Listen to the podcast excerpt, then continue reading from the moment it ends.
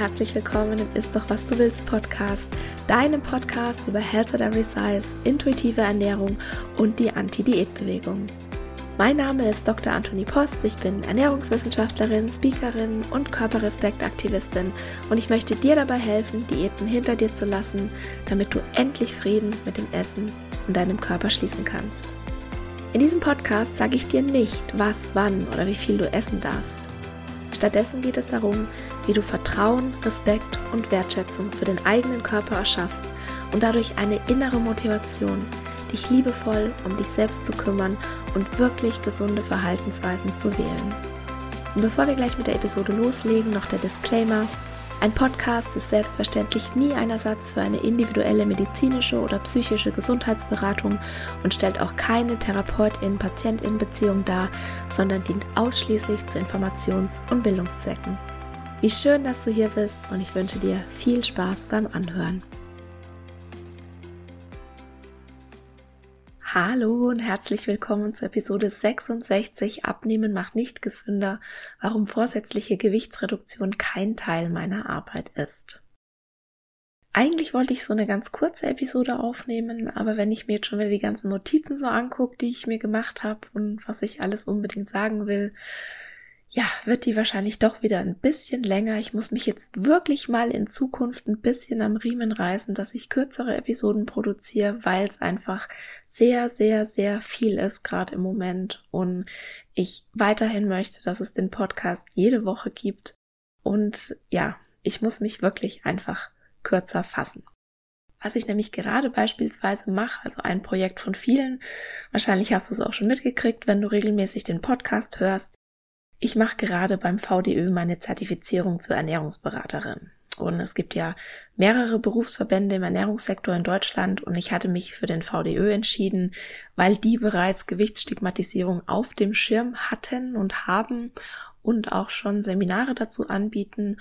Und für nächstes Jahr sind wohl auch zwei neue Seminare zur gewichtsneutraler Ernährungsberatung geplant, was mich unfassbar freut. Und nein, ich werde hier nicht dafür bezahlt, dass ich das sage. Und ich wäre auch nicht dafür, ich wurde auch nicht beauftragt, dass ich den VDÖ jetzt hier nenne, sondern ich freue mich einfach, dass ich ja, den richtigen Berufsverband für mich gewählt habe und ich beglückwünsche mich immer, wenn ja, sich das dann bestätigt, zum Beispiel mit so einer Ankündigung, dass es Seminare zur gewichtsneutralen Ernährungsberatung gibt.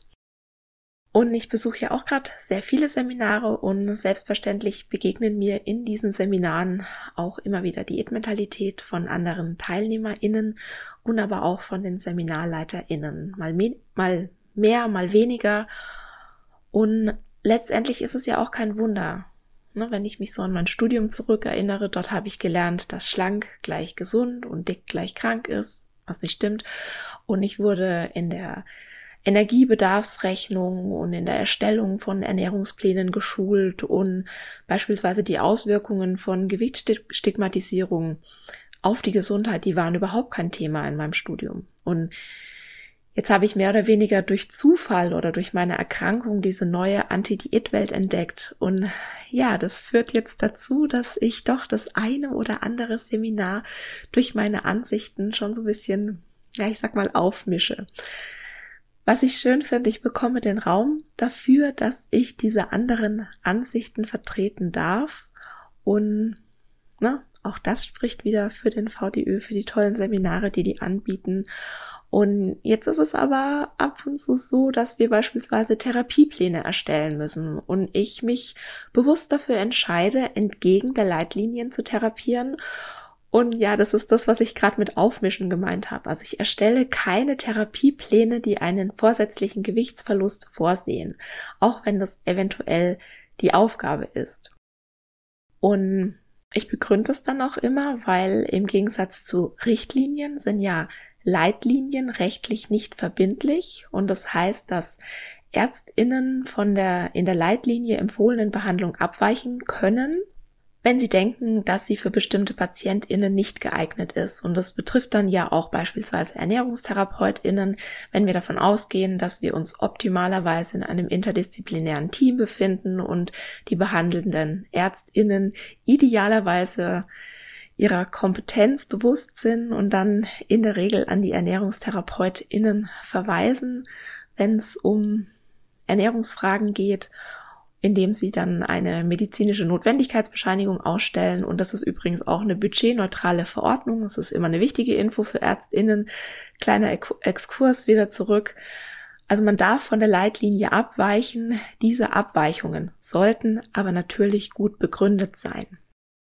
Der Gewichtsverlust ist ja derzeit leider immer noch in der Ernährungsberatung und Therapie eine der häufigsten Empfehlungen zur Verbesserung der Gesundheit von mehrgewichtigen Personen. Und da sperre ich mich dagegen.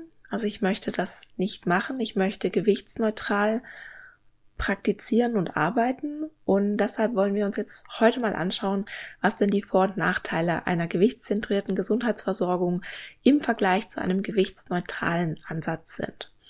Und bevor wir uns das anschauen können, würde ich es kurz definieren. Der gewichtszentrierte oder gewichtsnormative Ansatz legt den Schwerpunkt auf Gewicht und Gewichtsverlust bei der Definition von Gesundheit und Wohlbefinden. Wenn in Anführungszeichen richtig behandelt oder therapiert wird, dann kommt die Person bestenfalls am Ende auch schlank oder zumindest schlanker dabei raus. Es kann sein, dass selbst im gewichtsnormativen Ansatz die Gewichtsstigmatisierung ein Thema ist und als schädlich wahrgenommen wird, aber es wird meist dann nichts aktiv dagegen unternommen, sondern diese wird eher noch verstärkt, weil ja Gewichtsverlust sozusagen verschrieben wird. Und damit wird auch ganz eindeutig die Denkweise gefördert, dass es in Anführungszeichen besser ist, schlank zu sein. Der gewichtsinklusive oder der gewichtsneutrale Ansatz legt dagegen den Schwerpunkt darauf, Gesundheit und Wohlbefinden ganzheitlich zu betrachten und strebt keine vorsätzliche Gewichtsabnahme als Ziel der Behandlung, Vorsorge oder Therapie an. Und zudem bemüht sich ein gewichtsinklusiver Ansatz immer um die Verbesserung des Zugangs zur Gesundheitsversorgung und ist auf die Verringerung einer Gewichtsstigmatisierung ausgerichtet.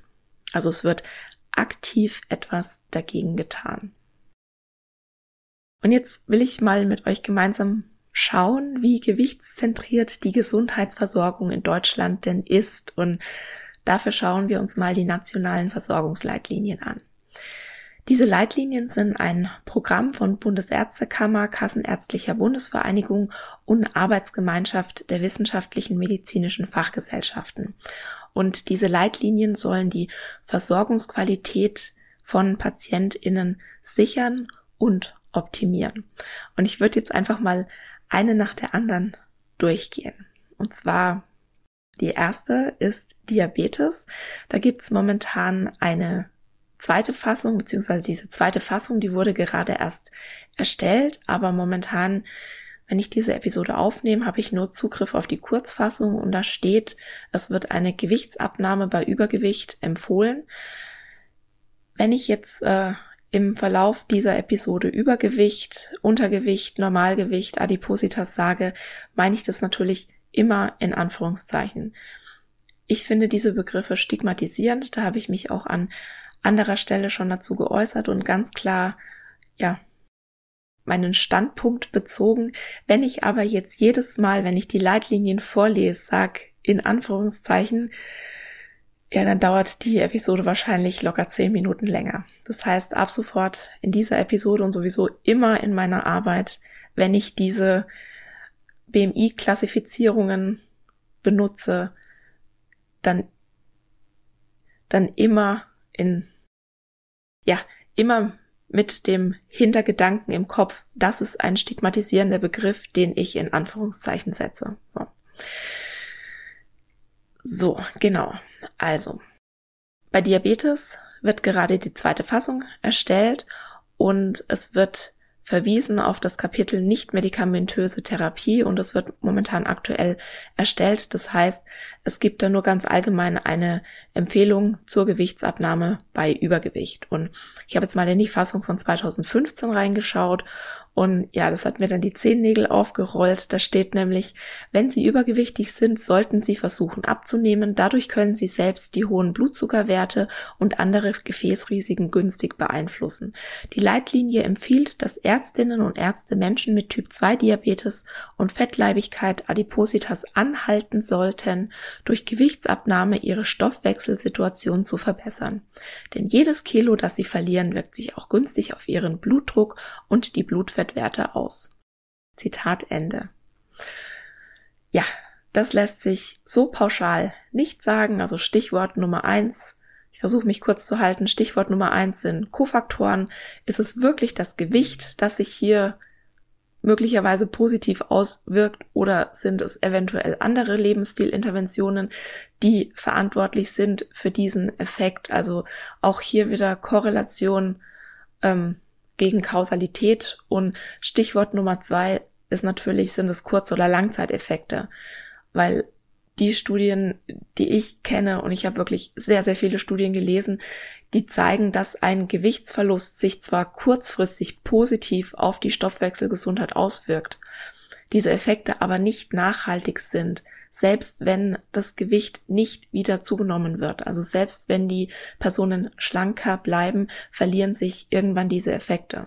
Und selbst nach bariatrischen Operationen, also selbst nach Magen-OPs, erleidet ein signifikanter Anteil der PatientInnen ein Rezidiv, also einen Rückfall der nicht mit einer Gewichtszunahme verbunden sein muss. Also es hieß ja lange Zeit, dass Magen-OPs sozusagen Diabetes heilen, in Anführungszeichen. Und da haben jetzt aber Langzeitstudien längst ergeben, dass bei einem Teil der PatientInnen der Diabetes wieder zurückkommt, obwohl die in Anführungszeichen alles richtig machen.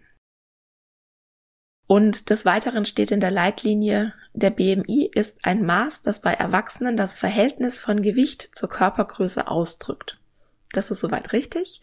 Und jetzt steht da aber noch, er gibt Aufschluss darüber, ob eine Person übergewichtig ist oder nicht. Naja, also das würde ich jetzt mal sagen, das ist falsch. Wir wissen ja, dass der BMI beispielsweise die Körperfettverteilung nicht berücksichtigt, dass er überhaupt äh, Muskelmasse nicht berücksichtigt, also dass sehr, sehr viele Menschen rein aufgrund ihres Gewichts falsch klassifiziert werden, wenn sie in BMI-Kategorien eingeteilt werden. Und außerdem versagt der BMI ja auch gerne mal regelmäßig in Studien, wenn er als Hauptindikator für Gesundheit verwendet wird. Und ich habe dir in den Show Notes zum Beispiel eine sehr eindrückliche Studie von Tomiyama et al. mit über 40.000 Personen verlinkt, die gezeigt hat, dass die Hälfte der eingeschlossenen übergewichtigen Personen und ein Drittel der adipösen Personen metabolisch völlig gesund waren, obwohl ihr BMI als ungesund angesehen wird. Also das war eine Studie zur koronaren Herzgesundheit und es wird ja, ja, also der Tenor ist ja, wenn du einen bestimmten BMI hast, dann hast du ein Risiko, beziehungsweise manche Leute gehen ja tatsächlich so weit zu sagen, dann bist du ungesund. Und diese Studie zeigt halt wirklich, dass du vom Gewicht einfach nicht auf das Risiko und auch nicht auf die Gesundheit schließen kannst. Die haben nämlich andere Gesundheitsmarker dann noch bestimmt.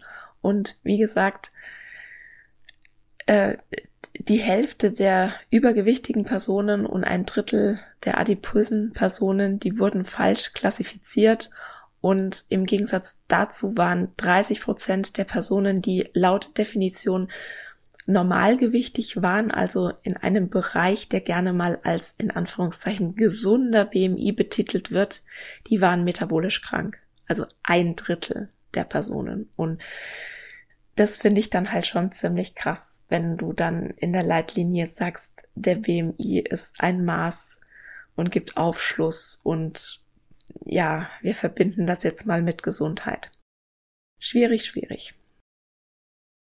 So, das zweite war COPD, das ist eine chronische Atemwegs- und Lungenerkrankung und hier steht jetzt in der Leitlinie, in einer systematischen Recherche zum Gewichtsmanagement konnte keine Evidenz für Patientinnen mit COPD und Übergewicht gefunden werden. Basierend auf der Erfahrung der Leitliniengruppe ist jedoch von einer potenziellen Prognoseverbesserung und Besserung der Symptomatik insbesondere Dyspnoe auszugehen, welche erreicht werden kann, wenn PatientInnen mit COPD und einem sehr hohen Ausgangsgewicht abnehmen.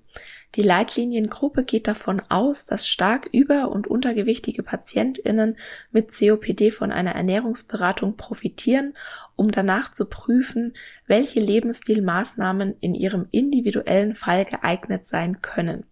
Deshalb spricht sie eine starke Empfehlung dafür aus. Ja, das lasse ich jetzt mal so stehen, da komme ich nachher nochmal drauf zurück.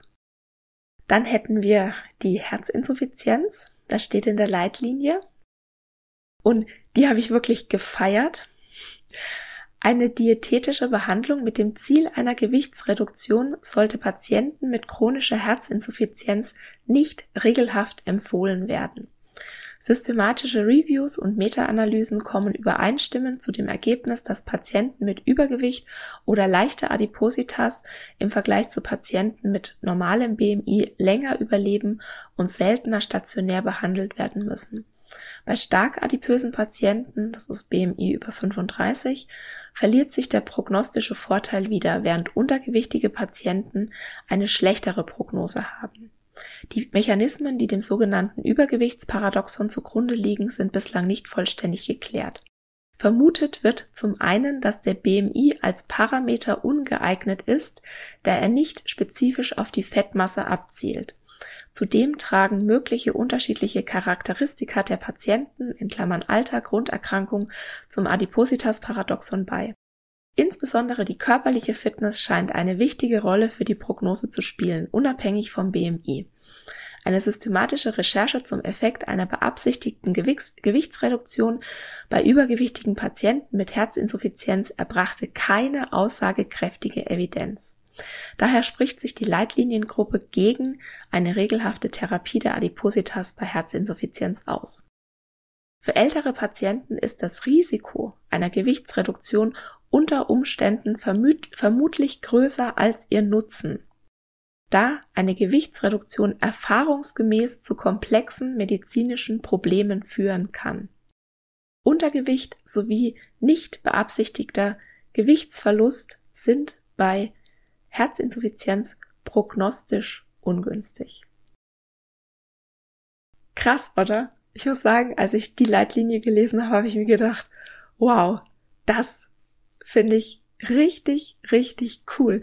Wir können uns wirklich bei der Herzinsuffizienz mal auf die Gesundheit konzentrieren und müssen nicht den Umweg, der möglicherweise in eine Sackgasse führt, über eine Gewichtsreduktion. Ja, nehmen. Also das habe ich sehr gefeiert und ich habe mich sehr gefreut, als ich diese Leitlinie gelesen habe.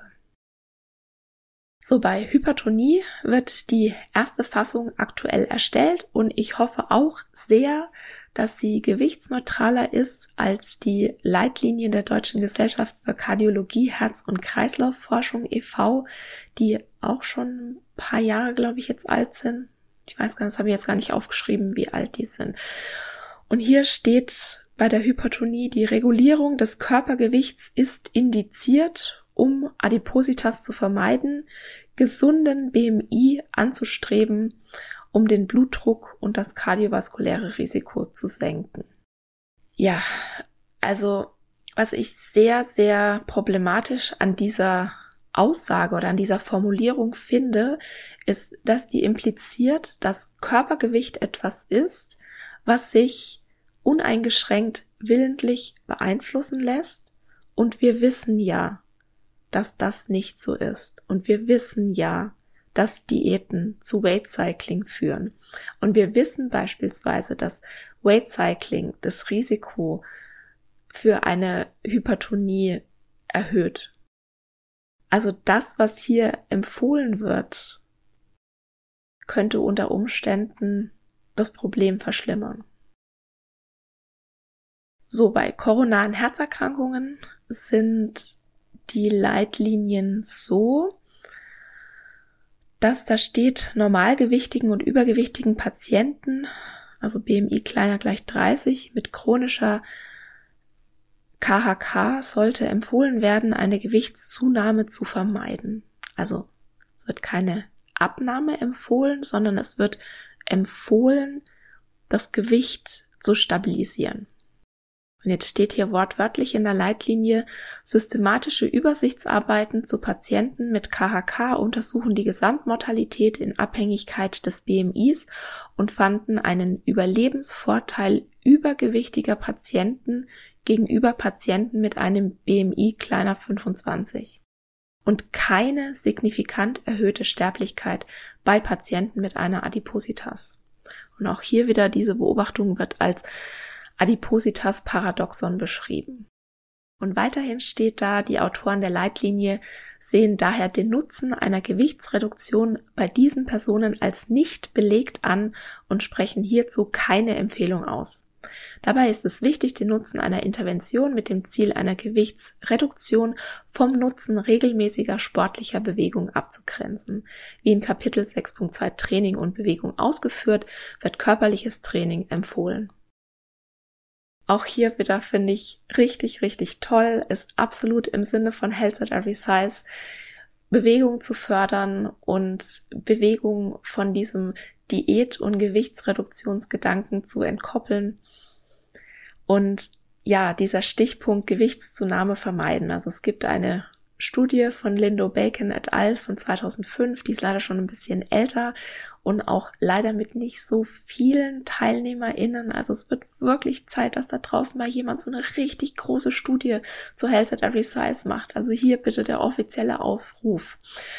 Und äh, ja, momentan muss ich mich jetzt leider an dieser kleineren Studie festhalten und die hat gezeigt, dass ein Health at Every Size Approach dazu geführt hat, dass die Teilnehmerinnen, das waren alles Frauen, zwar kein Gewicht verloren haben, es ist stabil geblieben, aber dass andere Gesundheitsmarker, die mit koronaren Herzerkrankungen assoziiert sind, sich nachhaltig verbessert haben. Und es war unter anderem das Gesamtcholesterin, das LDL-Cholesterin und der systolische und diastolische Blutdruck in der Gruppe. Und die Diätgruppe, das war die andere Gruppe in der Studie, die hat zwar Gewicht verloren und auch deren Gesundheitsmarker hatten sich verbessert.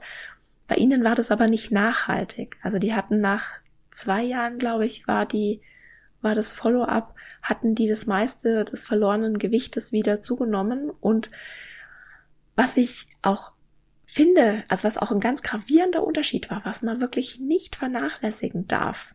Die Diätgruppe, die war unzufriedener mit dem eigenen Körper, die hatten ein negativeres Körperbild entwickelt als zur Baseline der Studie. Die hatten ein höheres Risiko für Depressionen und die hatten ein geringeres Selbstwertgefühl. Und das finde ich halt schon wirklich, wirklich heftig.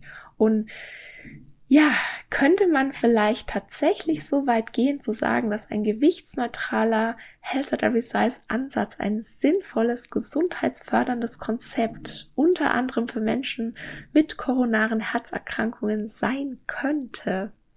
Ich lasse es jetzt einfach mal so im Raum stehen. Und wir kommen jetzt zu den nicht spezifischen Kreuzschmerzen.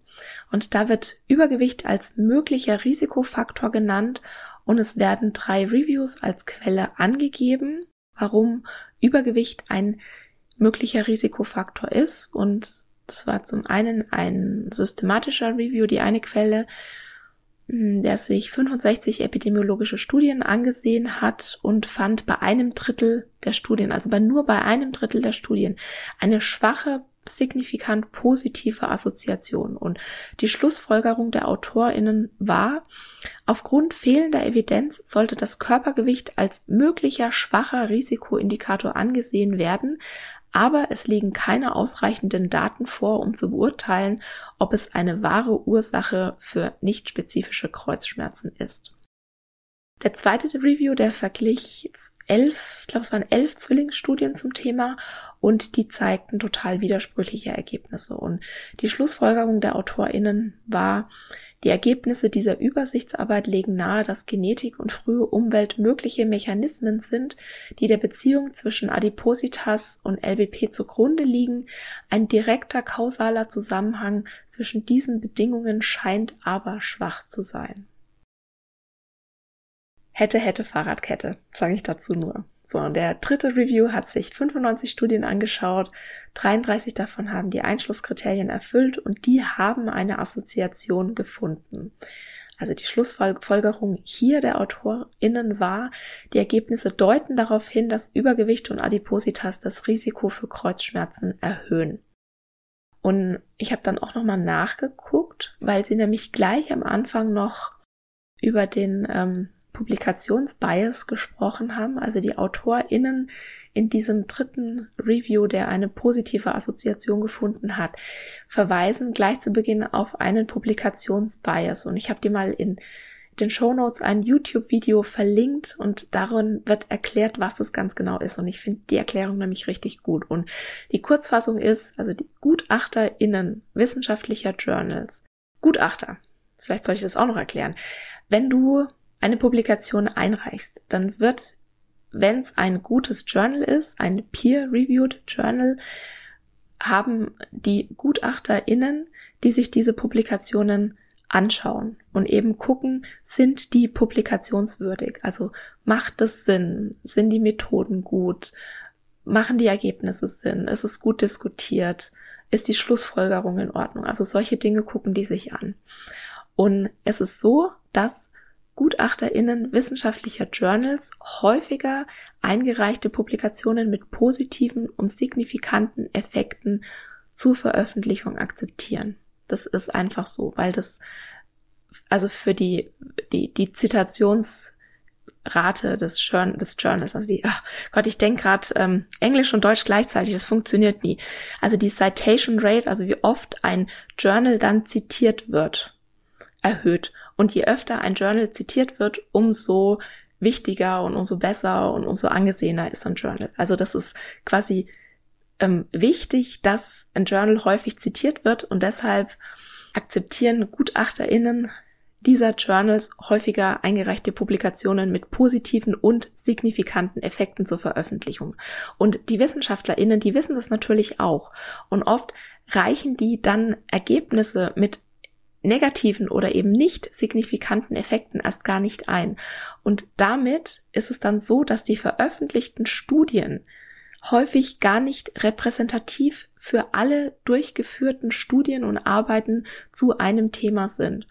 Und genau darauf verweisen die AutorInnen in diesem dritten Review. Und die sagen wortwörtlich, zwischen Adipositas und Kreuzschmerzen kann ein Publikationsbias zugunsten positiver Ergebnisse bestehen. Also auch hier sind sehr, sehr viele Fragezeichen noch in der Luft, sage ich jetzt mal. So, dann komme ich zum Asthma. Hier steht, ähm, PatientInnen mit Asthma und Adipositas soll eine Gewichtsreduktion empfohlen werden und auch hier sind zwei Reviews genannt auf die die Empfehlung beruht. Und ich lese auch nochmal aus der Leitlinie vor. Ich hoffe, dass das dich nicht schon langweilt, dass ich hier aus den Leitlinien vorlese, aber ich finde es irgendwie so wichtig, sich mal diese Leitlinien anzugucken, um zu sehen, auf was für einer Basis wir überhaupt Empfehlungen aussprechen und auf was für einer Basis dann die Behandlung erfolgt. Und deshalb lese ich auch jetzt hier nochmal die Leitlinie vor. Also ich hoffe, du bist noch da. Ich hoffe, du hast noch Spaß an dieser Episode. Ich hoffe, du findest die noch interessant. Hier steht, die eine Studie schlossen hauptsächlich Primärstudien mit Adip adipösen Patienten ein und fassten zusammen, dass Interventionen zur Gewichtsreduktion die Asthmakontrolle sowohl bei Jugendlichen als auch bei Erwachsenen verbessern konnten. Und jetzt kommt's mal wieder, die Studiencharakteristika waren allerdings zu heterogen, als dass ein Pooling der Ergebnisse möglich gewesen wäre. Also die konnten wohl nicht alle Primärstudien zusammenfassen. Zudem waren die Fallzahlen gering und die Datenqualität als sehr niedrig einzustufen. Ein Review mit einem weiter zurückliegenden Suchzeitraum bewertete die Evidenz als, als zu inkonklusiv, um den Nutzen von Gewichtsreduktionen auf asthmaspezifische Endpunkte zuverlässig einzuschätzen. Und jetzt steht hier wortwörtlich, trotz des Fehlens hochwertiger RCTs, also randomisierter, kontrollierter Studien. Trotz des Fehlens hochwertiger RCTs, die auch die unerwünschten Wirkungen von Interventionen zur Gewichtsreduktion evaluieren, empfiehlt die Leitliniengruppe diese für adipöse Patienten mit einem starken Empfehlungsgrad. Dabei spielen neben den Tendenzen zu verbesserten zu verbesserten Asthma-Outcomes auch die möglichen positiven Effekte auf andere gesundheitsbezogene Endpunkte eine Rolle. Die Motivation zur Gewichtsreduktion ist gegen die potenziellen Risiken einer Stigmatisierung abzuwägen. Ja, als ich das dann gelesen habe, habe ich mir nur so gedacht, aha. Und dann gab es noch Depressionen. Da habe ich keinen Hinweis auf eine Gewichtsreduktion als therapeutische Maßnahme in den nationalen Versorgungsleitlinien gefunden. Also ich fand es unheimlich spannend, diese Leitlinien zu lesen. Ich hatte viele Fragezeichen auch im Gesicht und ich würde jetzt mal sagen, zusammenfassend auf der wissenschaftlichen Evidenz basierend, die ja teilweise von den Leitlinien auch selbst angesprochen wird als nicht ausreichend, würde ich jetzt mal sagen, wir wissen nicht, ob ein Gewichtsverlust die Gesundheit verbessert, aber was wir ganz sicher wissen ist, dass es Menschen krank macht, ihnen mit Vorteilen zu begegnen, ihre Scham zu verstärken, indem man ihnen die Schuld daran gibt, dass sie das verlorene Gewicht nicht halten konnten, was übrigens ein zu erwartendes Outcome von gesund gewichtszentrierter Gesundheitsvorsorge ist, weil reine Biologie und auf der falschen Annahme beruht, dass Gewicht ein ja, Faktor ist, der sich willentlich beeinflussen lässt und es macht auch ganz sicher Menschen krank, wenn man sie diskriminiert. Also wir wissen aus unzähligen Studien, dass jede Form der Diskriminierung gesundheitsschädlich ist, ganz unabhängig vom Gewicht. Und ich habe dir auch in den Shownotes nochmal zwei Studien und einen sehr gut geschriebenen Artikel zur Auswirkung von Stigmatisierung in der Gesundheitsversorgung verlinkt. Der ist allerdings auf Englisch. Wenn wir uns also die Leitlinien so angucken, sind wir schon noch ziemlich gewichtszentriert unterwegs, auch wenn die Beweise mehr als dürftig sind und wir wissen, dass dadurch die Gewichtsstigmatisierung verstärkt wird. Und ich würde aber trotzdem sagen, dass sich erfreulicherweise etwas tut. Es könnte aber tatsächlich noch ein bisschen mehr sein, was ich da tun könnte. Und deshalb gehen wir jetzt mal auf die Vorteile einer gewichtsinklusiven Gesundheitsversorgung ein, weil ja, vielleicht die eine oder andere Gesundheitsdienstleisterin, die hier vielleicht gerade zuhört, vielleicht auf den Geschmack kommt. Und ja, ein Versuch ist es allemal wert, würde ich sagen. Es gibt mehrere gewichtsneutrale Ansätze. Da wir hier aber in deinem Health at Every Size Podcast sind, stelle ich dir jetzt mal stellvertretend für alle Health at Every Size oder Haze kurz vor. Der Begriff ist markenrechtlich geschützt von der Association for Size Diversity and Health. Es kann also rechtliche Konsequenzen haben, wenn du, ich sage jetzt mal im schlimmsten Fall, Haze auf irgendein Diätprogramm schreibst, was ich aber leider auch schon gesehen habe. Und was beispielsweise auch nicht zulässig, zulässig ist, ist, wenn du von dir sagst, dass du Haze-basiert arbeitest und vielleicht auch Beratungen dementsprechend machst oder Haze-Kurse im Programm hast, du aber auch gleichzeitig irgendwelche Dienstleistungen zur Gewichtsabnahme anbietest. Das geht nicht. Also Haze bedeutet, also das sag nicht ich, dass das nicht geht, sondern das geht einfach nicht, weil dieser Begriff markenrechtlich geschützt ist. Also Haze bedeutet, entweder du machst es ganz oder du machst es gar nicht. Oder du darfst dich zumindest nicht so nennen. Und was ist jetzt Haze? Das ist ein Anti-Diät-Ansatz, der das Wohlbefinden und die Gesundheit durch inklusive sozial gerechte Gesundheitsversorgung mit dem Fokus auf bedürfnisorientierter Selbstfürsorge fördert. Und Hayes erkennt an, dass Menschen jeden Gewichts von gesundem Verhalten und respektvoller Behandlung profitieren und verlagert daher seinen Fokus von der Gewichtskontrolle für einige auf die Verbesserung der Gesundheit für alle. Und individuell konzentrierst du dich darauf, deine Körperakzeptanz zu fördern, intuitiv essen zu lernen und dich aus Freude zu bewegen. Und ich habe es auch schon mal gesagt und ich sage es jetzt nochmal, ich habe es schon tausendmal gesagt, weil es so wichtig ist einfach, bei der gewichtsneutralen Gesundheitsversorgung ist eine beabsichtigte oder vorsätzliche Gewichtsabnahme kein Therapieziel. Oder ich nenne es mal allgemein, es ist kein Ziel, einer Intervention zur Gesundheitsförderung. Und du kannst dich auch selbst überprüfen, ob du gewichtsneutral arbeitest. Also wenn du jetzt beispielsweise Ernährungstherapie anbietest und zu dir kommen jetzt an einem Tag um 9 Uhr eine dicke Patientin mit Diabetes Typ 2 und dann um 10 Uhr oder um halb elf kommt eine dünne Patientin mit Diabetes Typ 2. Und dann würdest du allgemein gesprochen, also natürlich ist Ernährungstherapie etwas höchst individuelles, aber allgemein gesprochen würdest du keine unterschiedlichen Empfehlungen aussprechen für die beiden Personen, nur weil sich ihr Körpergewicht unterscheidet. Im Gegensatz, wenn du gewichtszentriert arbeitest, dann hast du einen Therapieplan oder ein Therapieschema für zum einen deine in Anführungszeichen normalgewichtigen Patientinnen mit Diabetes Typ 2 und du hast einen anderen Therapieplan für deine übergewichtigen oder adipösen Patientinnen mit Diabetes Typ 2. Also das ist deine Überprüfung. Behandelst du alle gleich? oder nicht. Und wenn du jetzt Diät machen willst, dann ist es absolut deine Sache. Ich will das wirklich hier nochmal betonen. Ich bin nie gegen Menschen, die Diät halten.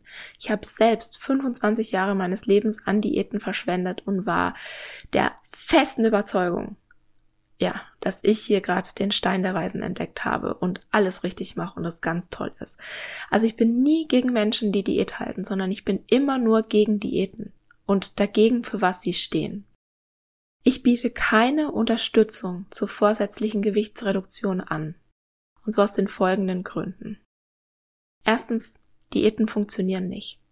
Wir wissen, dass 95 bis 98 Prozent der Diäthaltenden nach ein bis fünf Jahren das Gewicht wieder zugenommen haben und zwei Drittel wiegen nach der Diät mehr. Jetzt ist es aber nicht nur so, dass Diäten das Gegenteil von dem erreichen, was du dir eigentlich erhoffst, sondern zweitens, Diäten sind nicht harmlos. Sie führen zu Weight Cycling, das unabhängig vom Gewicht deiner Gesundheit schadet. Hier gibt's eine ganze Podcast-Episode. Sie erhöhen dein Stresslevel, sie verringern deinen Selbstwert und sie verschlechtern dein Körperbild. Und auch für das Stresslevel und das Körperbild gibt's eine Podcast-Episode und die verlinke ich dir natürlich. Drittens, und das ist jetzt vielleicht krass für dich, wenn du ganz neu in der Anti-Diät-Bewegung bist, dass ich das so krass ausspreche. Und es hätte mich am Anfang auch erschreckt, aber mittlerweile weiß ich, Diäten sind Werkzeuge einer patriarchalen, sexistischen, misogynen und von Diskriminierung geprägten Gesellschaft, die traditionell zur Unterdrückung von Frauen, aber allgemein auch zur Unterdrückung von queeren Menschen und POC eingesetzt werden.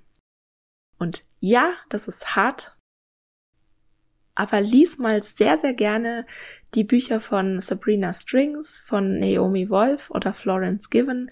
Ich habe die dir selbstverständlich in den Shownotes verlinkt. Ich hatte da ein Aha-Effekt nach dem anderen. Also da geht es um Schönheitsideale. Warum haben wir überhaupt dieses Schönheitsideal der dünnen weißen Frau? Warum streben wir danach? Also es ist wirklich, wirklich augenöffnend, wenn du die noch nicht gelesen hast kann ich dir sehr empfehlen. Was wir jetzt auch schon mehrmals in der Episode hatten und ich auch ständig sage, Gewicht ist ein ungeeigneter Indikator für die Gesundheit. Ich kann dir dazu wärmstens die Episode Nummer zwei empfehlen, der Mythos von Gesundheit und Gewicht. Ich habe auch einige Blogposts schon darüber geschrieben, also stöber dich da sehr, sehr gerne mal durch. Warum ich keine Gewichtsreduktion anbiete oder keine Unterstützung dabei, ist auch aus Grund 5.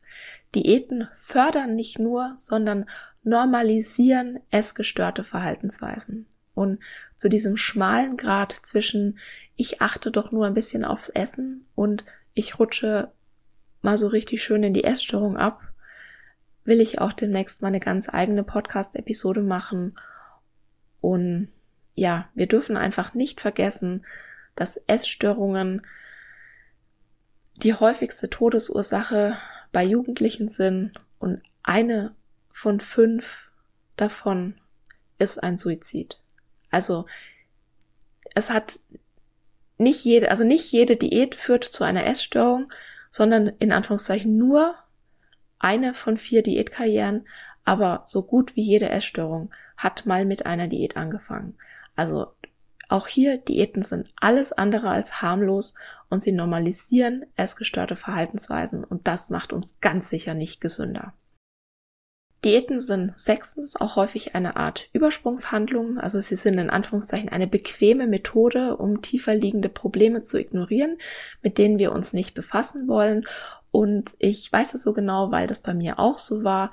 Also frag dich mal, wenn du Diät hältst, was steckt denn dahinter, dass du sehr viel oder sehr wenig isst? Ne, warum lehnst du den eigenen Körper ab? Was erhoffst du dir eigentlich von der Diät? Was, was soll sich ändern? Was glaubst du, was sich ändert, wenn du dann den Körper deiner Träume hast? Also willst du vielleicht geliebt werden? Willst du akzeptiert werden? Willst du dich sexy fühlen? Also was soll dir eigentlich diese Diät bringen? Was steckt da dahinter? Und was ich auch am eigenen Leib erfahren habe, das ist mein Punkt 7, Abnehmen ist kein erfüllendes Lebensziel auch wenn uns das die Diätindustrie glauben machen will. Also du musst dir ja nur mal die Diätwerbungen angucken oder auch vorher-nachher-Bilder, wo ich ja auch ein Riesenfan davon bin, nicht. Na, also vorher bist du quasi dick und unglücklich und alles ist scheiße. Und sobald du schlank bist, haben sich alle deine Probleme in Wohlgefallen aufgelöst und du lebst das glückliche Leben und alles super. Und ja, das ist insofern schon schwachsinnig, weil nicht alle schlanken Menschen glücklich sind und nicht alle dicken Menschen unglücklich sind. Und ja, diese, dieses ganze Gedankengut ist einfach echt problematisch, weil wenn du den ganzen Tag damit beschäftigt bist, schlanker zu sein, ja, wenn du immer darauf wartet, bis du deinen wartest, bis du deinen Traumkörper hast oder bis du deine Ziele erreicht hast, dann kannst du dich nicht wirklich um die wichtigen Dinge im Leben kümmern und du verpasst so viele schöne Momente.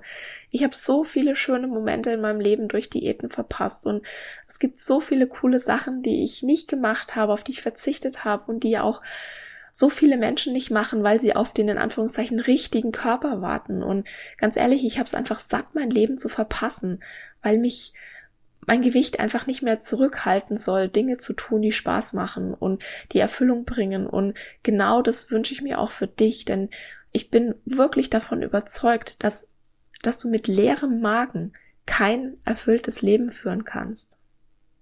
Ich glaube, das geht nicht. Ich glaube schon, na, ich kenne den Kick von Diäten. Ich weiß, wie toll das ist, wenn du Gewicht verlierst und wenn dich dann alle loben und ja, diese Selbstakzeptanz und diese Selbstliebe und diese Zufriedenheit, die du dann aber da vielleicht verspürst, die ist halt immer an Bedingungen geknüpft, an deinen Körper geknüpft und dann passiert eine Kleinigkeit und dann fällt dieses ganze Kartenhaus zusammen. Also ja, ich weiß, dass Diäten einen Kick geben und und ja, ich bin auch nicht ganz zufrieden mit meinem Körper, aber ich weiß einfach, dass es mir keine Erfüllung bringt, zu hungern und Diäten hinterherzulaufen und einer Vorstellung eines Körpers hinterherzulaufen, die ich genetisch selbst wahrscheinlich mit den gestörtesten Essverhaltensweisen ja gar nicht hinkriegen würde. Und da habe ich einfach die Schnauze voll. Und ich wünsche es mir auch für dich, dass du Spaß am Leben hast, dass du glücklich bist, dass du zufrieden bist. Und ich hoffe, dass dieser Podcast dir einfach ja so ein kleines bisschen dabei hilft, deinen, also zu erkennen, dass dein Wert nicht von deinem Aussehen abhängt. Dass du einfach wertvoll bist, genauso wie du jetzt bist und dass du nie, nichts leisten musst und niemandem irgendwas beweisen musst und dir Liebe oder Essen oder was auch immer nicht verdienen musst, sondern dass du das alles schon längst verdient hast. So, jetzt glaube ich, war ich bei Punkt 8. Diäten fördern Gewichtsstigmatisierung, das hatten wir ja auch schon. Sie verschärfen damit eine soziale Ungerechtigkeit, die hier leider vorherrscht. Und unabhängig von all dem anderen, was ich gerade gesagt habe, kann und will ich das nicht weiter unterstützen. Diese, diese Glaubenssätze, ne, dass schlanke Menschen moralisch überlegen sind, die schaden nicht nur dicken Menschen, sondern die schaden unserer ganzen Gesellschaft. Und ich möchte das einfach nicht weiter unterstützen. Und für mich hat auch Körperakzeptanz kein Größenlimit. Also, ne, du, du, also wir, wir bekommen ja oft vermittelt, als, als schlanke Frau ist es okay, sich selbst zu lieben, aber als dicke Frau, nee, nee, nee, da verherrlichst du ja dann gleich ein hohes Körpergewicht, wenn du dich hinstellst und sagst, du liebst dich oder du akzeptierst deinen Körper. Also ja, da ist einfach noch so, so, so viel zu tun. Und ich glaube wirklich, wenn wir jetzt mal einfach alle aufhören würden, Körper und Essverhalten zu kommentieren, dann wären wir morgen so viel gesünder wahrscheinlich alle. Also ich würde sehr, sehr gerne mal erforschen, was das für einen Effekt hat. So, und ganz zum Schluss möchte ich jetzt nochmal drauf eingehen, was nicht nur deine PatientInnen oder KlientInnen davon haben, wenn du als Ärztin oder als Gesundheitsdienstleisterin oder vielleicht als Fitnessinstructor oder als Yogalehrerin oder als Physiotherapeutin oder was auch immer, als Logopädin. Also es gibt ja ganz, ganz, ganz viele unterschiedliche Gesundheitsberufe. Was hast du denn davon, wenn du gewichtsneutrale Dienste anbietest? Und ich habe mir jetzt mal so die in meinen Augen drei größten Vorteile rausgesucht. Und zwar der erste ist, deine Patientinnen und Klientinnen, die fühlen sich sicher, sie kommen dadurch wieder und sie kommen vor allem auch früher. Es ist ein riesengroßes Problem, dass viele mehrgewichtige Menschen Vorsorgeuntersuchungen nicht wahrnehmen, aus Angst vor Stigmatisierung beim Arztbesuch oder bei Beschwerden länger warten und dann ist die Krankheit vielleicht schon fortgeschrittener und vielleicht schon schlechter heilbar. Also das ist wirklich ein riesengroßes Problem. Und wenn du einen sicheren Ort bietest, wo deine PatientInnen wissen, da kommt jetzt, ja, kein übergriffiges ich verschreibe dir jetzt eine Gewichtsreduktion Verhalten oder sie wissen, dass du nicht über deine neueste Diät mit ihnen redest und ihnen das so mal nebenbei erzählst, weil damit könntest du sie ja vielleicht motivieren. Also all das ist nicht motivierend. All das führt dazu, dass Menschen da nicht gerne hingehen.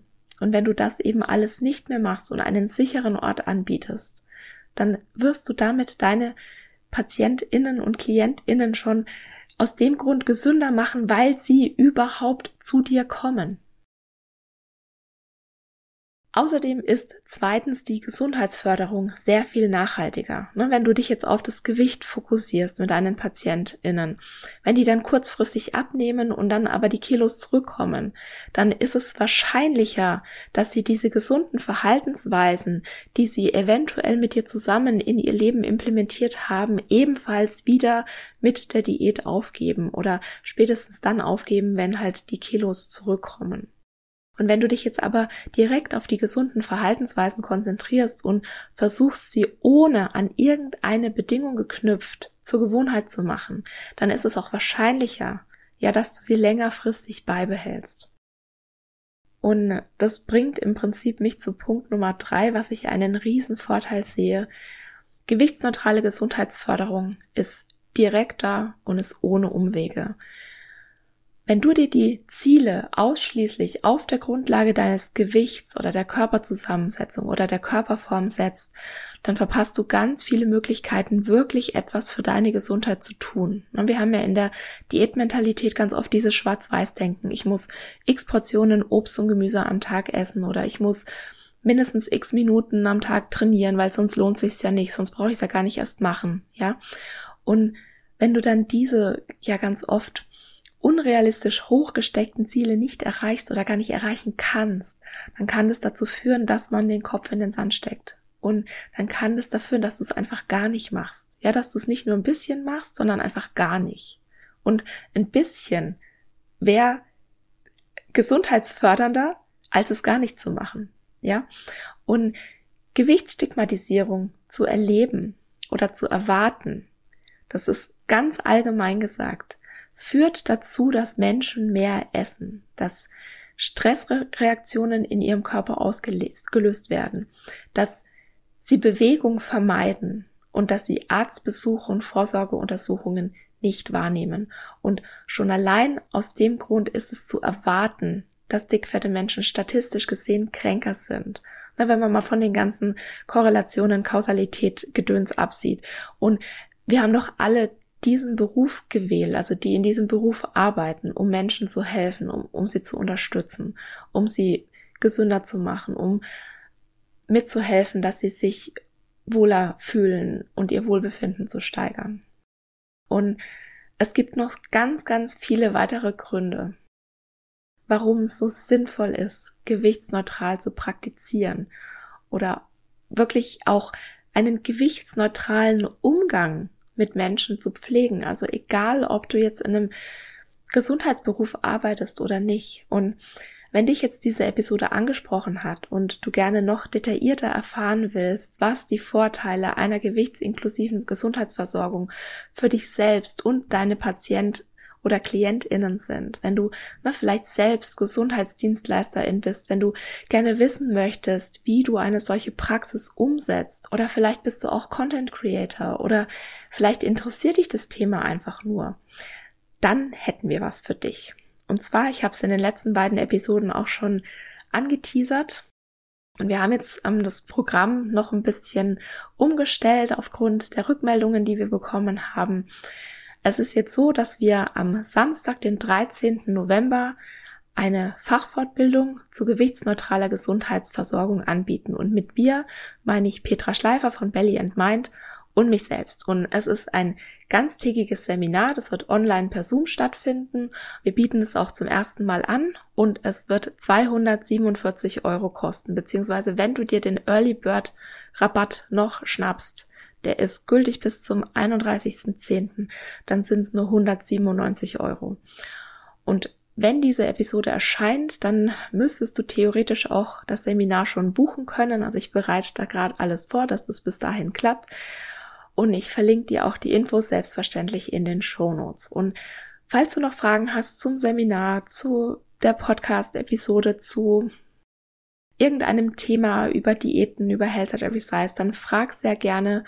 Oder besonders, wenn du Fragen zum Seminar hast, dann schau dir am Donnerstag, den 21. November, unser geplantes Insta-Live an. Da stellen wir nämlich dir das Seminar nochmal vor, beziehungsweise wenn du es dann halt vielleicht später hörst, die Podcast-Episode, dann kannst du dir hoffentlich die Aufzeichnung davon anschauen, wenn es mit dem Aufnehmen und Speichern alles klappt. Und wir freuen uns sehr, wenn du dich entscheidest, dabei zu sein. So, ja, ganz kurze Episode. Das hat wieder nicht funktioniert. Ich hoffe, du fandest es trotzdem spannend. Auch wenn es jetzt heute eine sehr wissenschaftliche Episode mit sehr vielen Quellen und Leitlinien war. Ich hoffe, du konntest was mitnehmen. Nächste Woche geht es im Podcast darum, wie du einen optimalen Einstieg in die intuitive Ernährung findest. Weil ganz viele Menschen, die mich oder allgemein das Thema Health at Every Size finden, die sind gerade an einem Punkt, an dem sie Diäten gern hinter sich lassen würden, aber na, eventuell jahrzehntelang einem Plan gefolgt sind oder irgendeinem Diätplan gemacht haben oder einen nach dem anderen und jetzt sollen sie auf einmal alle Regeln und Pläne über Bord werfen und sich ganz auf die eigene Intuition verlassen? Hm. Ja, ich weiß aus eigener Erfahrung, das fühlt sich blöd an. Also man kann sich da schon mal ganz schön hilflos fühlen am Anfang und deshalb bekommst du nächste Woche ganz konkrete Vorschläge, wie du den Einstieg findest und auf Wunsch einer Followerin gehe ich auch in der Episode nächste Woche noch mal ganz kurz darauf ein, wie du auch gerade am Anfang beim Einstieg den Umgang mit dem emotionalen Essen findest. So, und dann danke ich dir, dass du mir heute deine Zeit geschenkt hast und ich hoffe, dass du nächste Woche auch wieder dabei bist.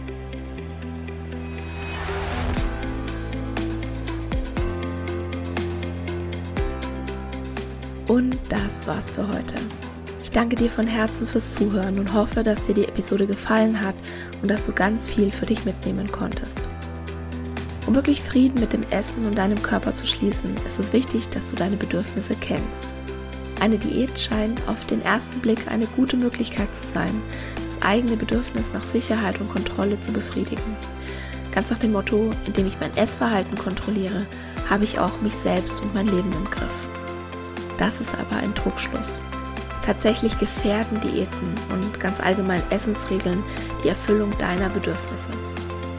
Warum das so ist und was du stattdessen tun kannst, das erfährst du im neuen Freebie Bedürfnisfinder, das du dir ab sofort kostenlos auf meiner Homepage www.antonipost.de herunterladen kannst.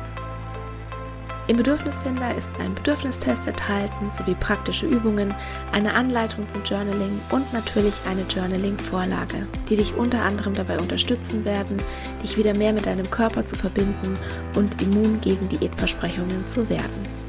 In diesem Sinne, isst doch was du willst und alles Liebe, deine Antonie.